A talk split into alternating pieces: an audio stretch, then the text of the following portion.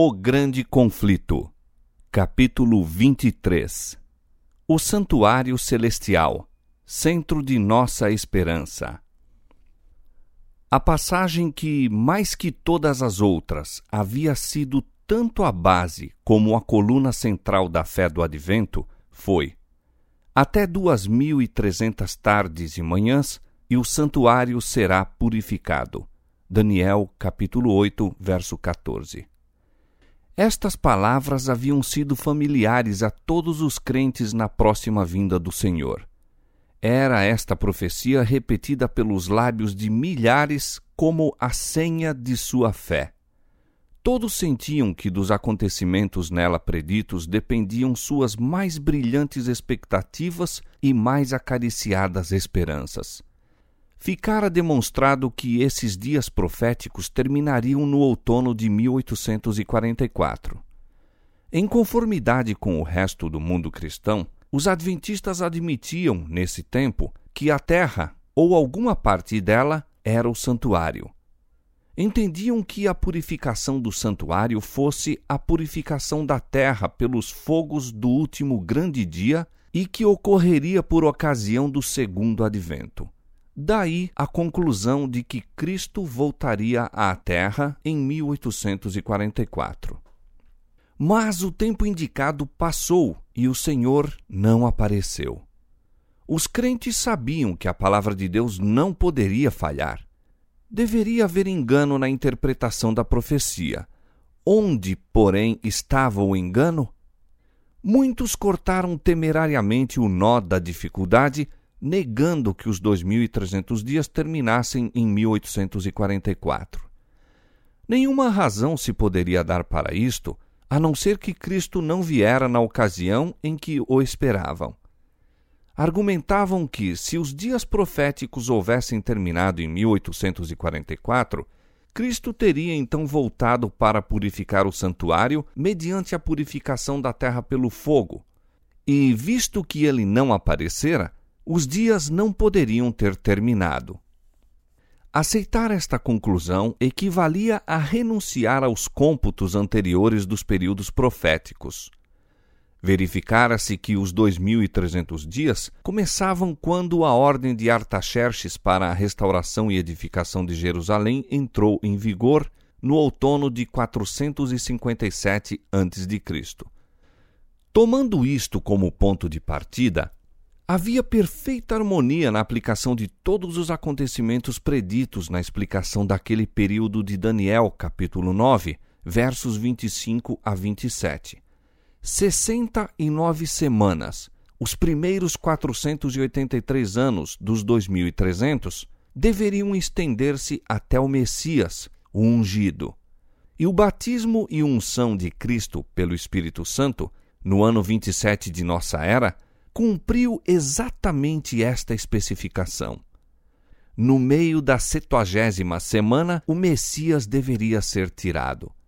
Treze e meio anos depois de seu batismo, na primavera do ano 31, Cristo foi crucificado. As setenta semanas, ou 490 anos, deveriam pertencer especialmente aos judeus. Ao expirar este período, a nação selou sua rejeição de Cristo pela perseguição de seus discípulos, e no ano 34 os apóstolos voltaram-se para os gentios. Havendo terminado os primeiros 490 anos dos 2300, restavam ainda 1810 anos. Contando-se desde o ano 34 de nossa era, 1810 anos se estendem até 1844. Então, disse o anjo, o santuário será purificado. Todas as especificações precedentes da profecia se cumpriram inquestionavelmente no tempo designado. Nesse cálculo, tudo era claro e harmonioso exceção feita de não se ter visto em 1844 nenhum acontecimento que correspondesse à purificação do santuário. Negar que os dias terminaram naquele tempo equivalia a envolver em confusão todo o assunto e renunciar a posições que tinham sido estabelecidas por insofismáveis cumprimentos de profecia. Deus, porém, estivera a dirigir o seu povo no grande movimento adventista. Seu poder e glória haviam acompanhado a obra e ele não permitiria que ela finalizasse em trevas e desapontamento para que fosse vituperada como falsa excitação fanática. Não deixaria sua palavra envolta em dúvida e incerteza. Posto que muitos abandonassem a anterior contagem dos períodos proféticos, negando a exatidão do movimento nela baseado, outros não estavam dispostos a renunciar a pontos de fé e experiência que eram apoiados pelas Escrituras e pelo testemunho do Espírito de Deus. Criam ter adotado, no estudo das profecias, sólidos princípios de interpretação, sendo o seu dever reter firmemente as verdades já adquiridas e continuar o mesmo método de exame bíblico com fervorosa oração, examinaram sua atitude e estudaram as Escrituras para descobrir onde haviam errado.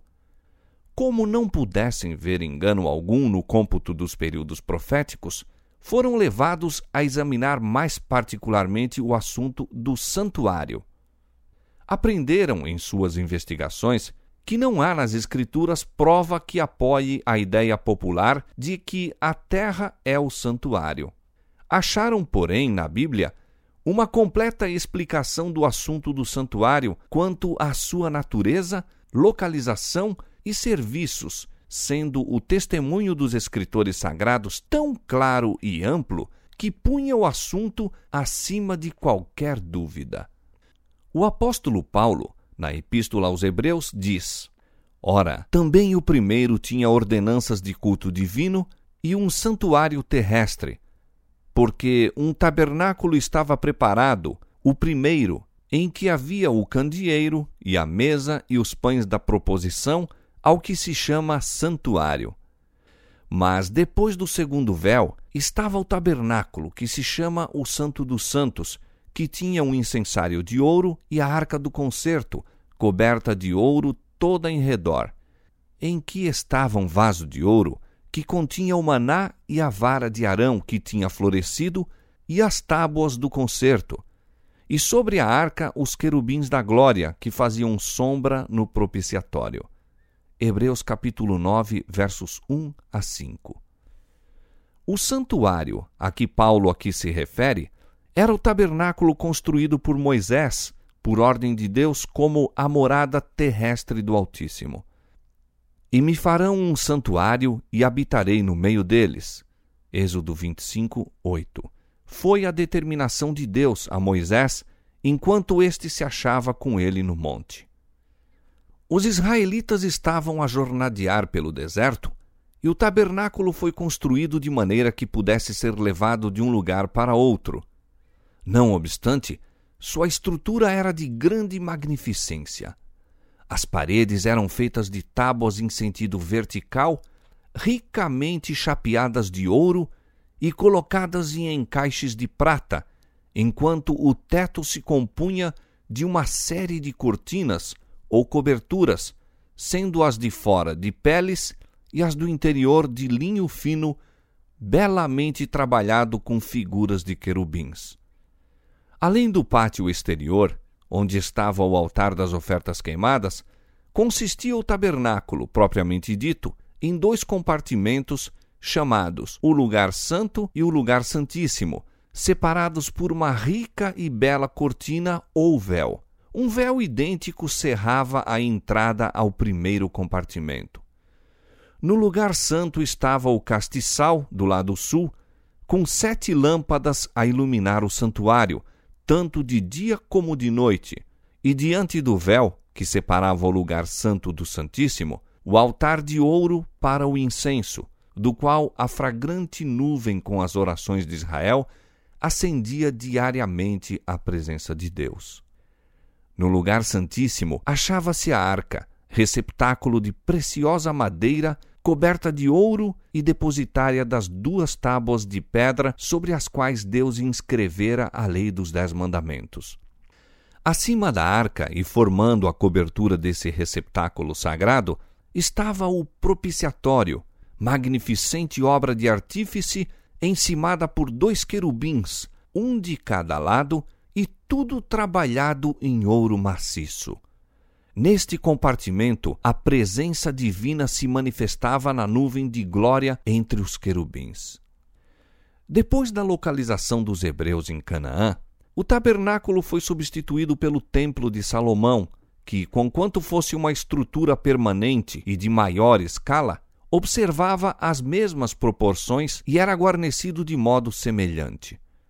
Sob esta forma existiu o santuário até a sua destruição pelos romanos no ano 70 de nossa era, exceção feita no tempo em que jazeu em ruínas durante a época de Daniel. Este é o único santuário que já existiu na terra de que a Bíblia nos dá alguma informação. Declarou Paulo ser ele o santuário do primeiro concerto. Mas não tem santuário o novo concerto?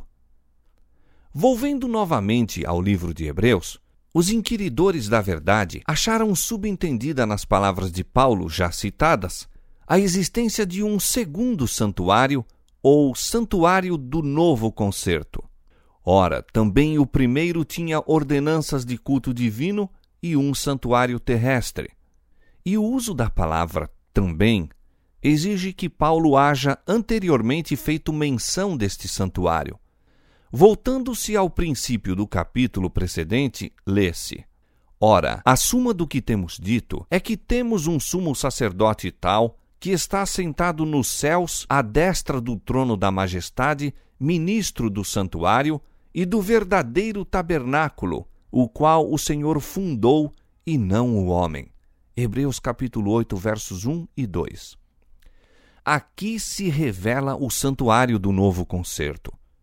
O santuário do primeiro concerto foi fundado pelo homem, construído por Moisés. Este último foi fundado pelo Senhor e não pelo homem. Naquele santuário, os sacerdotes terrestres efetuavam o seu culto. Neste, Cristo, nosso sumo sacerdote, ministra à destra de Deus. Um santuário estava na terra, o outro no céu. Demais, o tabernáculo construído por Moisés foi feito segundo um modelo.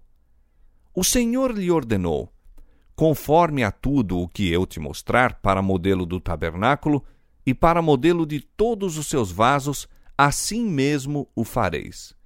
E novamente foi dada a ordem: Atenta, pois, que o faças conforme ao seu modelo que te foi mostrado no monte. Êxodo capítulo 25, versos 9 e 40. E Paulo diz que o primeiro tabernáculo era uma alegoria para o tempo presente em que se ofereciam dons e sacrifícios, que seus lugares santos eram figuras das coisas que estão nos céus, que os sacerdotes que ofereciam dons segundo a lei serviam de exemplar e sombra das coisas celestiais, e que Cristo não entrou num santuário feito por mãos, figura do verdadeiro, porém no mesmo céu, para agora comparecer por nós perante a face de Deus. Hebreus capítulo 9, verso 9 e 23, capítulo 8, verso 5 e capítulo 9, verso 24. O santuário do céu, no qual Jesus ministra em nosso favor, é o grande original de que o santuário construído por Moisés foi uma cópia. Deus pôs seu espírito sobre os construtores do santuário terrestre. A habilidade artística patenteada no trabalho era uma manifestação da sabedoria divina. As paredes tinham a aparência de ouro maciço, refletindo em todas as direções a luz das sete lâmpadas do castiçal de ouro. A mesa dos pães da proposição e o altar do incenso fulguravam como ouro polido. A magnífica cortina que formava o teto, bordada de figuras de anjos nas cores azul, púrpura e escarlata, aumentava a beleza do cenário. E além do segundo véu, estava o sagrado Shekinah, a visível manifestação da glória de Deus, ante a qual ninguém, a não ser o sumo sacerdote, poderia entrar e viver. O esplendor sem par do tabernáculo terrestre refletia à vista humana as glórias do templo celestial em que Cristo, nosso precursor, ministra por nós perante o trono de Deus. A morada do Rei dos Reis, em que milhares de milhares o servem e milhões de milhões estão em pé diante dele, sim, aquele templo, repleto da glória do trono eterno, onde serafins, seus resplandecentes guardas, velam a face em adoração. Não poderia encontrar na estrutura mais magnificente que hajam erigido as mãos humanas, senão pálido reflexo de sua imensidade e glória. Contudo, importantes verdades relativas ao santuário celestial e à grande obra ali levada a efeito pela redenção do homem eram ensinadas pelo santuário terrestre e seu culto. Os lugares santos do santuário celeste são representados pelos dois compartimentos do santuário terrestre. Sendo em visão concedido ao apóstolo João vislumbrar o templo de Deus nos céus, contemplou ele ali sete lâmpadas de fogo que diante do trono ardiam. Apocalipse capítulo 4, verso 5. Vi um anjo tendo um incensário de ouro e foi-lhe dado muito incenso para o pôr com as orações de todos os santos sobre o altar de ouro que está diante do trono. Apocalipse 8, 3. Foi permitido ao profeta contemplar o primeiro compartimento do santuário celestial. E viu ele ali as sete lâmpadas de fogo e o altar de ouro, representados pelo castiçal de ouro e altar de incenso do santuário terrestre. De novo abriu-se no céu o templo de Deus, e ele olhou para dentro do véu interior ao lugar santíssimo. Ali viu a arca do seu concerto, representada pelo receptáculo sagrado construído por Moisés para guardar a lei de Deus. Assim, os que estavam a estudar o assunto encontraram prova indiscutível da existência de um santuário no céu. Moisés fez o santuário terrestre segundo o modelo que lhe foi mostrado. Paulo ensina que aquele modelo era o verdadeiro santuário que está no céu. E João dá testemunho de que o viu no céu. No templo celestial, morada de Deus, acha-se o seu trono estabelecido em justiça e juízo. No lugar santíssimo está a sua lei, a grande regra da justiça pela qual a humanidade toda é provada. A arca que encerra as tábuas da lei se encontra coberta pelo propiciatório, diante do qual Cristo, pelo seu sangue, pleiteia em prol do pecador. Assim se representa a união da justiça com a misericórdia no plano da redenção humana. Somente a sabedoria infinita poderia conceber esta união e o poder infinito realizá-la.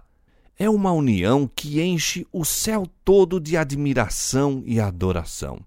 Os querubins do santuário terrestre, olhando reverentemente para o propiciatório, representam o interesse com que a hoste celestial contempla a obra da redenção. Este é o mistério da misericórdia a que os anjos desejam atentar. Que Deus pode ser justo ao mesmo tempo em que justifica o pecador arrependido e renova suas relações com a raça decaída. Que Cristo pode humilhar-se para erguer inumeráveis multidões do abismo da ruína e vesti-las com as vestes imaculadas de sua própria justiça a fim de se unirem aos anjos que jamais caíram e habitarem para sempre na presença de Deus. A obra de Cristo como intercessor do homem é apresentada na bela profecia de Zacarias relativa àquele cujo nome é Renovo. Diz o profeta: Ele mesmo edificará o templo do Senhor e levará a glória e assentar-se-á e dominará no seu trono e será sacerdote no seu trono, e conselho de paz haverá entre eles ambos. Zacarias 6, 13. Ele mesmo edificará o templo do Senhor. Pelo seu sacrifício e mediação, Cristo é tanto o fundamento como o edificador da Igreja de Deus. O apóstolo Paulo indica-o como a principal pedra de esquina, no qual todo o edifício bem ajustado cresce para templo santo do Senhor. No qual também vós, diz ele, juntamente sois edificados para a morada de Deus em espírito. Efésios capítulo 2, versos 20 a 22. Ele levará a glória a Cristo pertence a glória da redenção da raça decaída. Através das eras eternas, o cântico dos resgatados será: A aquele que nos ama e em seu sangue nos lavou dos nossos pecados. A ele glória e poder para todo o sempre. Apocalipse capítulo 1, versos 5 e 6. E assentar-se-á e dominará no seu trono e será sacerdote no seu trono. Agora não está no trono de sua glória. O reino de glória ainda não foi inaugurado. Só depois que termine a sua obra como mediador, lhe dará Deus o trono de Davi, seu pai, reino que não terá fim. Lucas capítulo 1, versos 32 e 33. Como sacerdote, Cristo está agora assentado com o Pai em seu trono. Apocalipse capítulo 3, verso 21. No trono, com o ser eterno e existente por si mesmo, é ele o que tomou sobre si as nossas enfermidades e as nossas dores levou sobre si, que em tudo foi tentado, mas sem pecado, para que possa socorrer aos que são tentados. Se alguém pecar, temos um advogado para com o Pai. Isaías capítulo 53, verso 4, Hebreus capítulo 4, verso 15, capítulo 2, verso 18 e 1 João capítulo 2, verso 1. Sua intercessão é a de um corpo ferido e quebrantado, de uma vida imaculada. As mãos feridas, o lado traspassado, os pés cravejados pleiteiam pelo homem decaído cuja redenção foi comprada com tão infinito preço. E conselho de paz haverá entre eles ambos. O amor do Pai, não menos que o do Filho, é o fundamento da salvação para a raça perdida. Disse Jesus aos discípulos antes de se retirar deles: Não vos digo que eu rogarei por vós ao Pai, pois o mesmo Pai vos ama João capítulo 16, versos 26 e 27. Deus estava em Cristo reconciliando consigo o mundo. 2 Coríntios 5, 19. E no ministério do santuário, no céu, conselho de paz haverá entre eles ambos. Deus amou o mundo de tal maneira que deu o seu Filho unigênito, para que todo aquele que nele crê não pereça, mas tem a vida eterna. João capítulo 3, verso 16. A pergunta: que é o santuário? é claramente respondida nas Escrituras. O termo santuário, conforme é empregado na Bíblia, refere-se primeiramente ao tabernáculo construído por Moisés, como figura das coisas celestiais, e, em segundo lugar, ao verdadeiro tabernáculo no céu, para o qual o santuário terrestre apontava. A morte de Cristo terminou o serviço típico. O verdadeiro tabernáculo, no céu, é o santuário do novo concerto. E como a profecia de Daniel, capítulo 8, verso 14, se cumpre nesta dispensação, o santuário a que ela se refere deve ser o santuário do novo concerto. Ao terminarem os 2300 dias em 1844, já por muitos séculos não havia santuário sobre a terra. Desta arte, a profecia até duas mil e trezentas tardes e manhãs e o santuário será purificado, aponta inquestionavelmente para o santuário do céu. A questão mais importante, porém, ainda está para ser respondida. Que é a purificação do santuário? Que houve tal cerimônia com referência ao santuário terrestre, acha-se declarado nas Escrituras do Velho Testamento. Mas poderá no céu haver alguma coisa a ser purificada? No capítulo 9 de Hebreus, a purificação do santuário terrestre, bem como a do celestial, encontra-se plenamente ensinada. Quase todas as coisas, segundo a lei, se purificam com sangue, e sem derramamento de sangue não há remissão. De sorte que era bem necessário que as figuras das coisas que estão no céu assim se purificassem, com sangue de animais. Mas as próprias coisas celestiais, com sacrifícios melhores do que estes, ou seja, com o precioso sangue de Cristo. Hebreus capítulo 9, versos 22 e 23. A purificação, tanto no serviço típico como no real, deveria executar-se com sangue. No primeiro, com sangue de animais. No último, com o sangue de Cristo. Paulo declara, como razão por que esta purificação deve ser efetuada com sangue, que sem derramamento de sangue não há remissão. Remissão ou ato de lançar fora o pecado é a obra a efetuar-se. Mas como poderia haver pecado em relação com o santuário, quer no céu, quer na terra? Isto se pode compreender por uma referência ao culto simbólico, pois que os sacerdotes que oficiavam na terra serviam de exemplar e sombra das coisas celestiais. Hebreus 8:5 o serviço no santuário terrestre dividia-se em duas partes.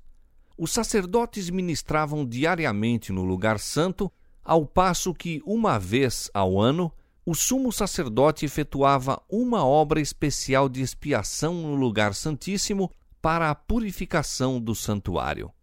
Dia após dia, o pecador arrependido levava sua oferta à porta do tabernáculo e, colocando a mão sobre a cabeça da vítima, confessava seus pecados, transferindo-os assim, figuradamente, de si para o sacrifício inocente. O animal era então morto. Sem derramamento de sangue, diz o apóstolo, não há remissão de pecado. A vida da carne está no sangue. Levítico 17, 11. A lei de Deus, sendo violada, exige a vida do transgressor. O sangue, representando a vida que o pecador perdera, pecador cuja culpa a vítima arrostava, era levado pelo sacerdote ao lugar santo e aspergido diante do véu, atrás do qual estava a arca contendo a lei que o pecador transgredira. Por esta cerimônia, o pecado transferia-se mediante o sangue, em figura, para o santuário. Em alguns casos, o sangue não era levado para o lugar santo, mas a carne deveria então ser comida pelo sacerdote, conforme Moisés determinou aos filhos de Arão, dizendo: O Senhor deu a vós para que levasseis a iniquidade da congregação. Levítico 10, 17. Ambas as cerimônias simbolizavam, de igual modo, a transferência do pecado do penitente para o santuário. Esta era a obra que, dia após dia, se prolongava por todo o ano. Os pecados de Israel eram assim transferidos para o santuário e uma obra especial se tornava necessária para sua remoção. Deus ordenou que fosse feita expiação para cada um dos compartimentos sagrados. Fará expiação pelo santuário por causa das imundícias dos filhos de Israel e das suas transgressões segundo todos os seus pecados. E assim fará para a tenda da congregação, que mora com eles no meio das suas imundícias. Devia também ser feita expiação pelo altar, para o purificar e santificar das imundícias dos filhos de Israel. Levítico capítulo 16, versos 16 e 19. Uma vez por ano, no grande dia da expiação, o sacerdote entrava no lugar santíssimo para a purificação do santuário. A obra ali efetuada completava o ciclo anual do ministério.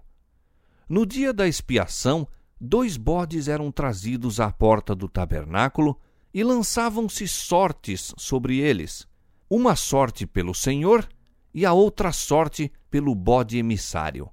Levítico capítulo 16, verso 8.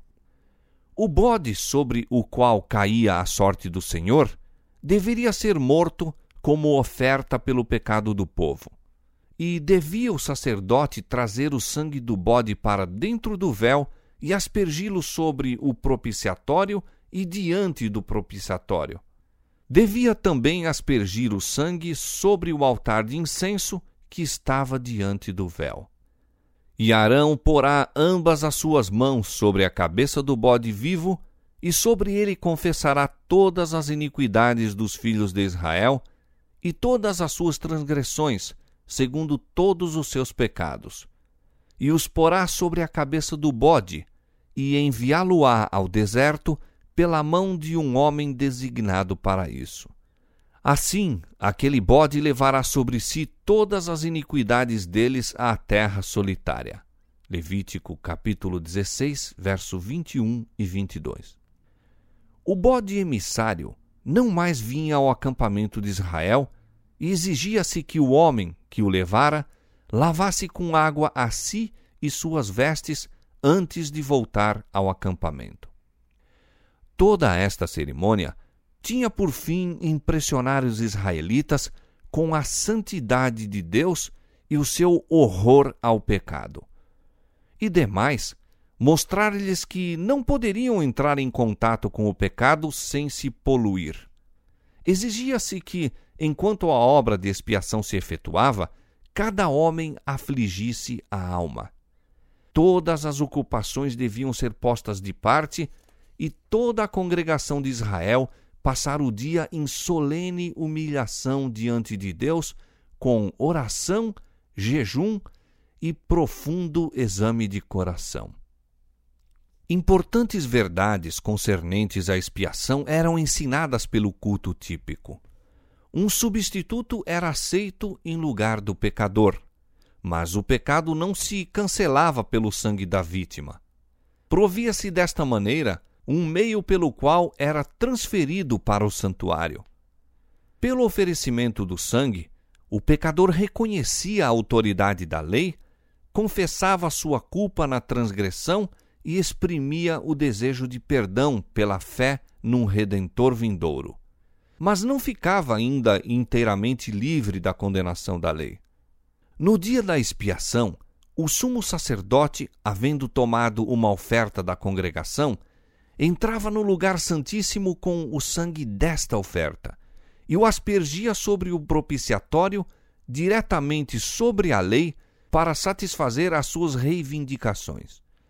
Então, em caráter de mediador, tomava sobre si os pecados e os retirava do santuário.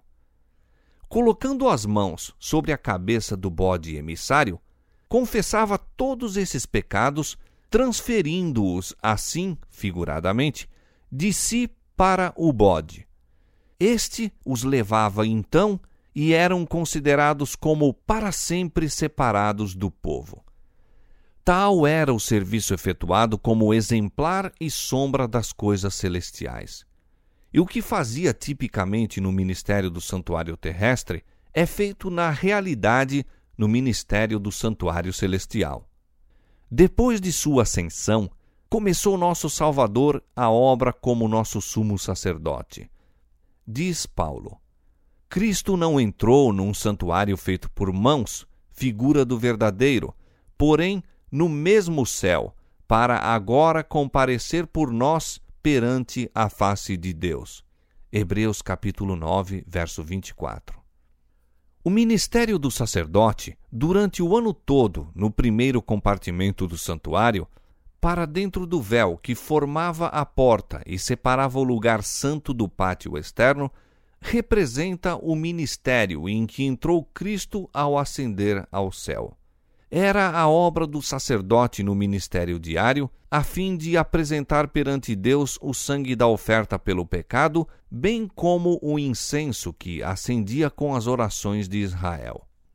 Assim pleiteava Cristo com seu sangue perante o Pai em favor dos pecadores, apresentando também com o precioso aroma de sua justiça as orações dos crentes arrependidos. Esta era a obra ministerial no primeiro compartimento do santuário celeste. Para ali, a fé dos discípulos acompanhou a Cristo quando, diante de seus olhos, ele ascendeu. Ali se centralizara sua esperança, e esta esperança, diz Paulo, temos como âncora da alma segura e firme, e que penetra até o interior do véu, onde Jesus, nosso precursor, entrou por nós, feito eternamente sumo sacerdote. Nem por sangue de bodes e bezerros, mas por seu próprio sangue entrou uma vez no santuário, havendo efetuado uma eterna redenção. Hebreus capítulo 6, verso 19 e 20, capítulo 9, verso 12. Durante 18 séculos, este ministério continuou no primeiro compartimento do santuário. O sangue de Cristo, oferecido em favor dos crentes arrependidos, assegurava-lhes perdão e aceitação perante o Pai. Contudo, ainda permaneciam seus pecados nos livros de registro. Como no serviço típico havia uma expiação ao fim do ano, semelhantemente antes que se complete a obra de Cristo para a redenção do homem, há também uma expiação para tirar o pecado do santuário. Este é o serviço iniciado quando terminaram os 2.300 dias. Naquela ocasião, conforme fora predito pelo profeta Daniel, nosso sumo sacerdote entrou no lugar santíssimo para efetuar a última parte de sua solene obra, purificar o santuário. Como antigamente eram os pecados do povo colocados pela fé sobre a oferta do pecado, e mediante o sangue desta transferido simbolicamente para o santuário terrestre, assim, em o novo concerto, os pecados dos que se arrependem são, pela fé, colocados sobre Cristo e transferidos, de fato, para o santuário celeste. E como a purificação típica do santuário terrestre se efetuava mediante a remoção dos pecados pelos quais se poluíra, igualmente a purificação real do santuário celeste deve efetuar-se pela remoção ou apagamento dos pecados que ali estão registrados. Mas antes que isso se possa cumprir, deve haver um exame dos livros de registro para determinar quem pelo arrependimento dos pecados e fé em Cristo, tem direito aos benefícios de sua expiação. A purificação do santuário, portanto, envolve uma investigação, um julgamento. Isto deve efetuar-se antes da vinda de Cristo para resgatar seu povo, pois que, quando vier, sua recompensa estará com ele para dar a cada um segundo as suas obras. Apocalipse capítulo 22, verso 12. Desta arte, os que seguiram a luz da palavra profética viram que, em vez de vir Cristo à Terra, ao terminarem em 1844 os 2.300 dias, ele entrou então no lugar santíssimo do santuário celeste a fim de levar a efeito a obra final da expiação preparatória à sua vinda. Verificou-se também que, ao passo que a oferta pelo pecado apontava para Cristo como um sacrifício, e o sumo sacerdote representava a Cristo como um mediador, o bode emissário tipificava Satanás, autor do pecado, sobre quem os pecados dos verdadeiros penitentes serão finalmente colocados. Quando o sumo sacerdote, por virtude do sangue da oferta pela transgressão, removia do santuário os pecados, colocava-os sobre o bode emissário. Quando Cristo, pelo mérito de seu próprio sangue, remover do santuário celestial os pecados de seu povo, ao encerrar-se o seu ministério, ele os colocará sobre Satanás, que na execução do juízo deverá arrostar a pena final. O bode emissário era enviado para uma terra não habitada, para nunca mais voltar à congregação de Israel. Assim, será Satanás para sempre banido da presença de Deus e de seu povo, e eliminado da existência na destruição final do pecado e dos pecadores.